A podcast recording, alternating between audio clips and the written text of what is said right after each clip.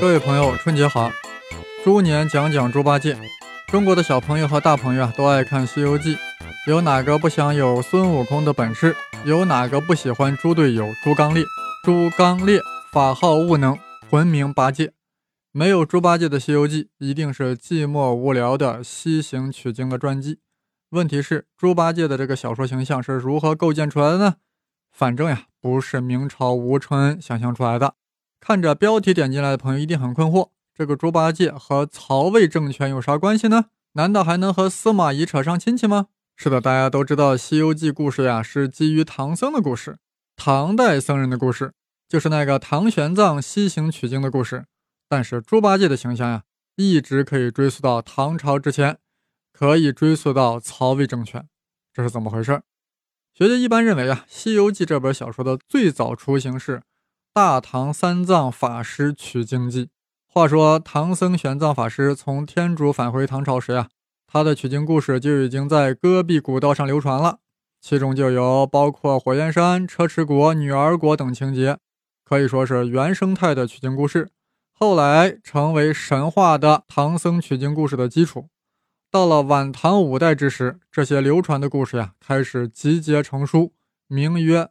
大唐三藏法师取经记，啊，当然了，这本书还有一个名字叫《大唐三藏取经诗话》，就是在这本书中呀，猴行者开始出现了。不难想象，猴行者呀，后来就演变成为了孙悟空。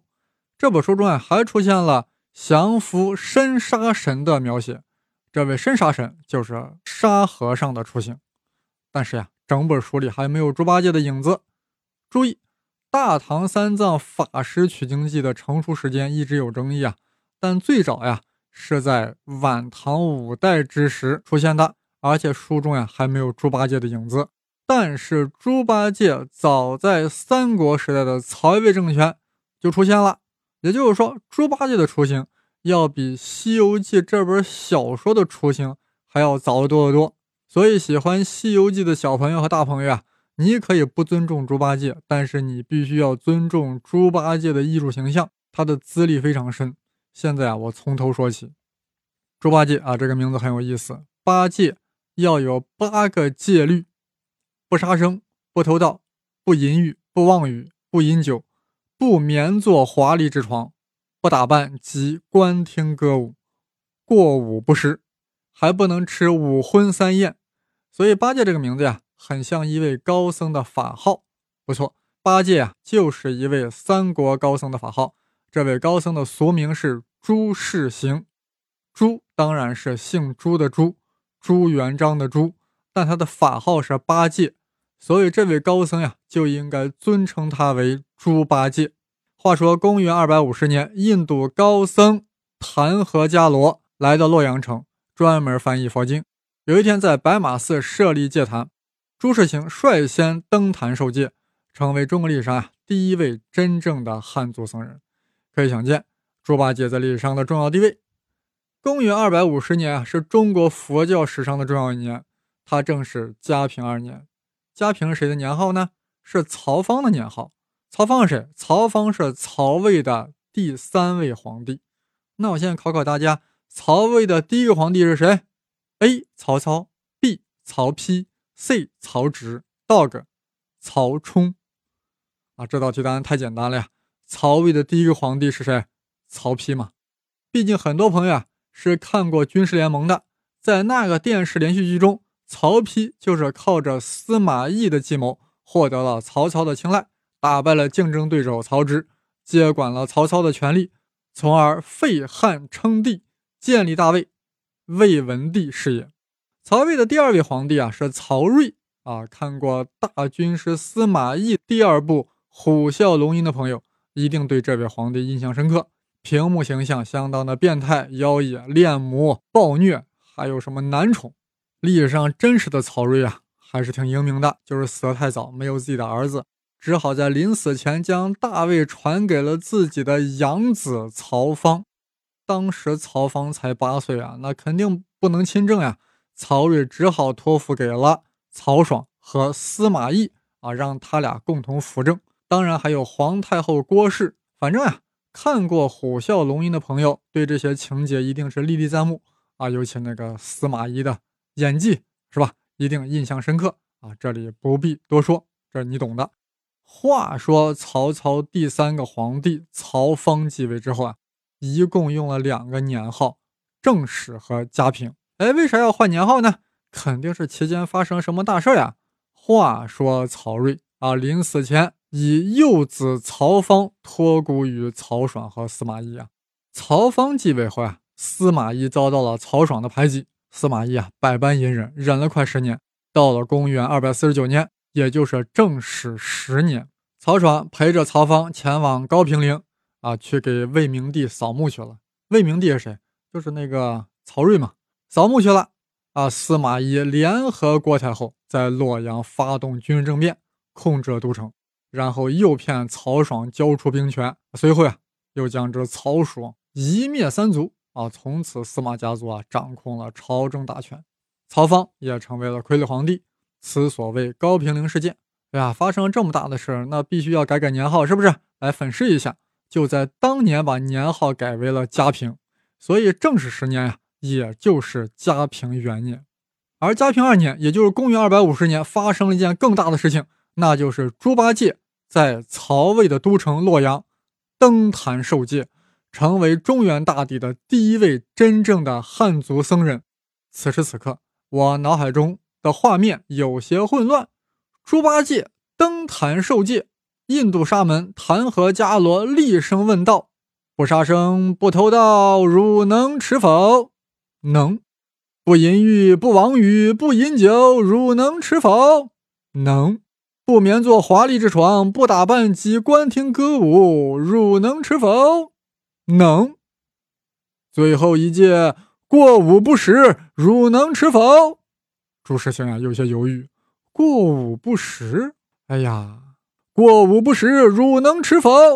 能。大声些，能。好，你不愧为是猪八戒。哎呀，想到这个画面呀，听到猪八戒说的这四个能啊，难怪后来观音菩萨给猪八戒的法号是猪悟能。就在猪八戒登坛受戒之后一年，司马懿就死了。再过三年啊，小皇帝曹芳就被废了。被谁废了？被司马师废了，哎，大家还记得司马师吧？就是军事联盟上那个司马懿和张春华的长子，司马师。啊，司马师虽然废了曹芳，但自己也没敢当皇帝，就又立了一个皇帝曹髦。啊，这是曹魏的第四个皇帝。哎呀，司马师这么狠，但没过几年就死了。但司马家还有个更狠的角色，司马师的弟弟司马昭。司马昭专横跋扈。搞得皇帝曹髦很不爽。这曹髦也不是普通出身呀，那可是曹丕的孙子。他说过一句话，中国人都知道：“司马昭之心，路人皆知也。”曹髦忍了五六年，实在是忍无可忍呀，心里发毛了，铤而走险，与大臣密谋要除掉司马昭。事情泄露后呀，被司马昭所杀。这一年是公元二百六十年。也就是甘露五年，就是在这一年啊，中历史上发生一件更加重大的事情。这事儿当然是猪八戒干的。话说猪八戒在公元二百五十年登坛受戒，成为中原首位僧人，然后就在洛阳钻研佛法，研读《小品般若经》，但觉得翻译有问题啊。仔细一看，有很多断层。原来当初翻译的人呀，有很多句子领会不了，干脆就不翻译，直接删掉了。这怎么能行呢？他到处打听，但偌大的洛阳城竟没有全本的《般若经》。有人给他说：“西域有，西域有完备的大品《般若经》。”猪八戒听后热血沸腾，决意西行去寻找原本的《般若经》。就在司马昭杀死曹魏第四位皇帝曹髦的那一年，也就是公元二百六十年，猪八戒从今天的长安县出发。通过河西走廊到达敦煌，然后再横渡流沙，直抵于田国。在这里，猪八戒找到了梵文版的《大品般若经》，然后派弟子呀将抄本送回洛阳，自己还留在于田，继续研读佛法，直到去世。那么，这个猪八戒西行取经到底是多大一件事呢？很大很大，他是中原汉僧西天取经的第一人。他这个第一人啊，开创了西行取经的风气。后来的法显、唐僧啊，可以说呀，就是追随着猪八戒的步伐前往西天，最终到达了天竺，这样才有了《西游记》的小说的素材。可以说，没有猪八戒就没有唐僧，没有唐僧就没有《西游记》，那孙悟空就不用再提了，对不对？至于猪八戒让弟子送回的大品般若经如何影响了汉地佛学，这里就不必细说。反正是公元二百六十年，对于当时的人来说，司马昭杀曹髦肯定是最大的事件，绝对是二六零年十大事件之首。而猪八戒西行取经根本就排不上，确切的说，当时也没人知道这事儿。但是我们现在回过头来看啊，公元二百六十年十大事件排名第一的绝对是猪八戒启程西行，前往于田寻找大品般若经。说到这里啊，我们不仅要问为什么猪八戒会出现在曹魏，纯粹是偶然，还是有那么一点点必然性呢？哎，看过《虎啸龙吟》的朋友肯定记得曹爽身边有个亲信叫何晏，那扮相不男不女，嘴唇还贴着假胡须，感觉很不对劲。但他很有智谋，很诡诈，老给曹爽出馊点子来对付司马懿啊！他还吸食五石散。还诱惑年轻的司马昭和他一起服用。据说这个五石散能令人精神发散、飘飘欲仙。